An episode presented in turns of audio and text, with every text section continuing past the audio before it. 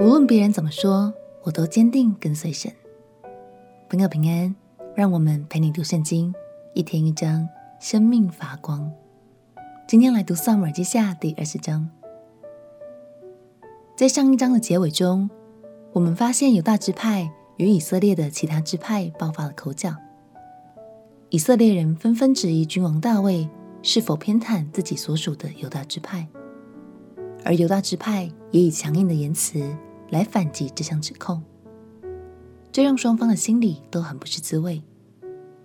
就在这个时候，竟然有人见缝插针，说些挑拨离间的话。这导致犹大支派以外的人更不服气，于是以色列的安定又再度被动摇。一起来读《撒母耳记下》第二十章。《撒母耳记下》第二十章，在那里恰巧有一个匪徒，名叫示巴，是便雅悯人比基利的儿子。他吹角说：“我们与大卫无分。”与耶西的儿子无涉，以色列人啊，你们各回各家去吧。于是以色列人都离开大卫，跟随比基利的儿子示巴。但犹大人从约旦河直到耶路撒冷，都紧紧跟随他们的王。大卫王来到耶路撒冷，进了宫殿，就把从前留下看守宫殿的十个妃嫔禁闭在冷宫，养活他们。不与他们亲近，他们如同寡妇被禁，直到死的日子。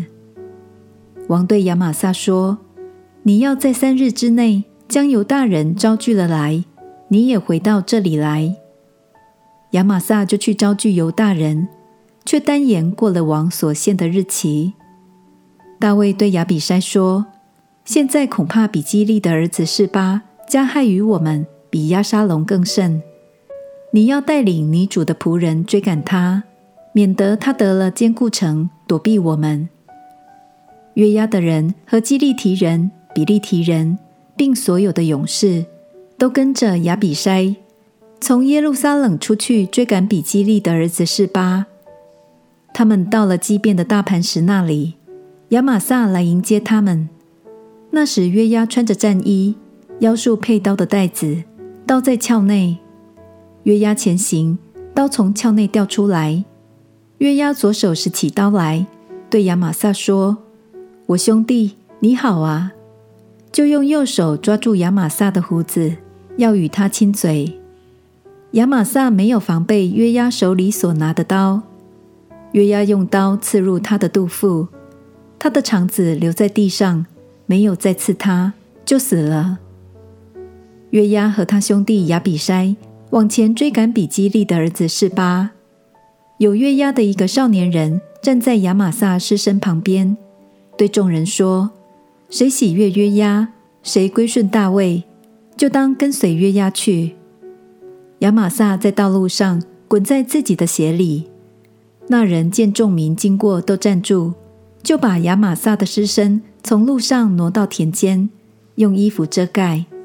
尸身从路上挪移之后，众民就都跟随约押去追赶比基利的儿子示巴。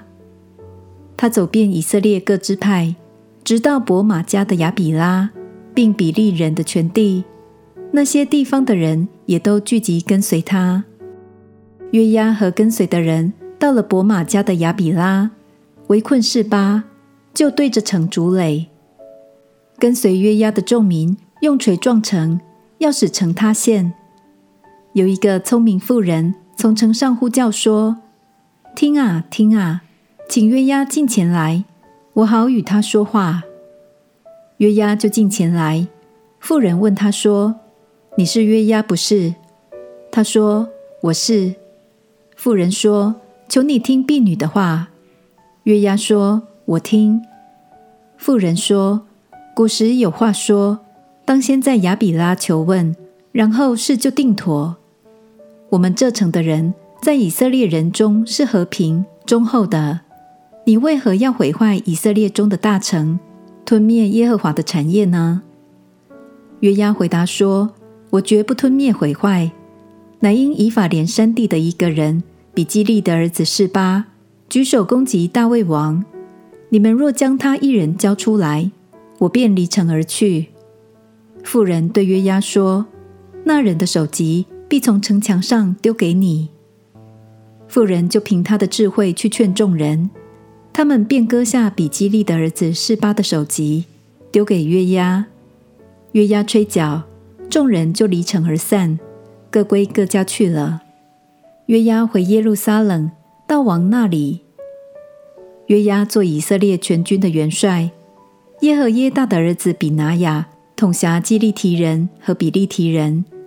亚多兰掌管服苦的人。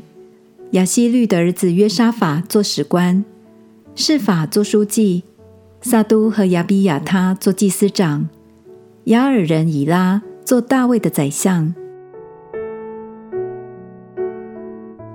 以色列的民众上一秒还在为自己没有护送到大卫王这件事而计较，下一秒就因为示巴的煽动，转而盲从这位半路出现的匪徒。反观大卫阵营的勇士们。圣经说，他们紧紧跟随大卫，这样的忠心早已让双方分出胜负了。亲爱的朋友，今天就让我们一起来想想看，我们对神的心是否也像追随大卫的这些勇士们一样坚定呢？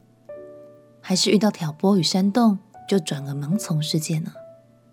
这很不容易，但让我们从圣经学智慧，成为一位对神忠心又坚定的人吧。我们一起祷告，